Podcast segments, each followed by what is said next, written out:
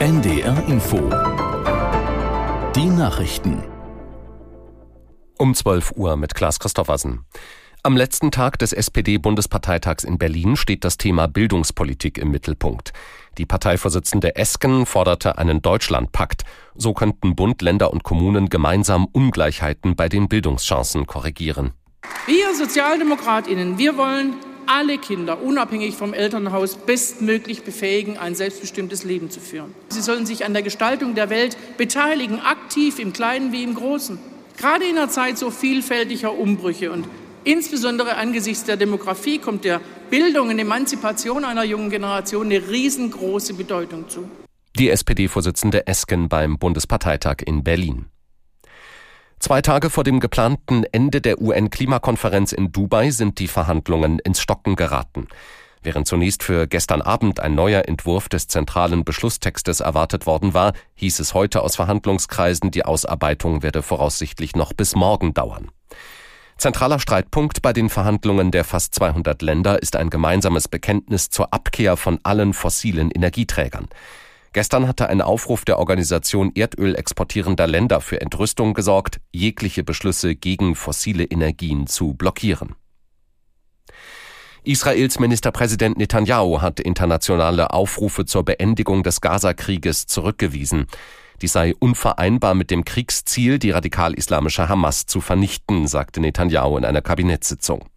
Er habe den Staats- und Regierungschefs Deutschlands und anderer Länder gesagt, dass sie nicht einerseits die Eliminierung der Hamas unterstützen und andererseits Israel zur Einstellung der Kämpfe drängen könnten.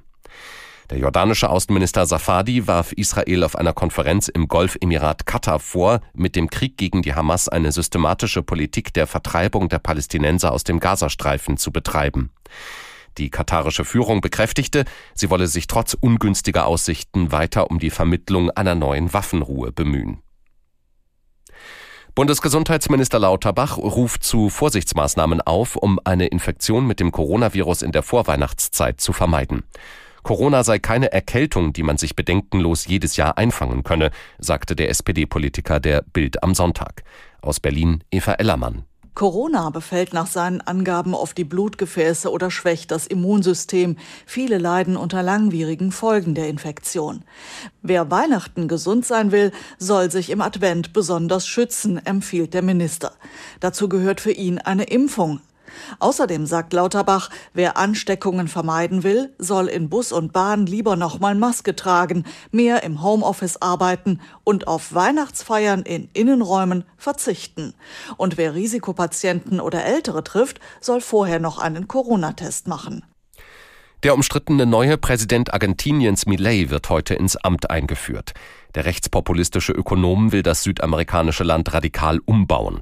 Wegen der schweren Wirtschaftskrise und der extrem hohen Inflation hat er unter anderem angekündigt, die Zentralbank abzuschaffen und den Dollar als Landeswährung einzuführen.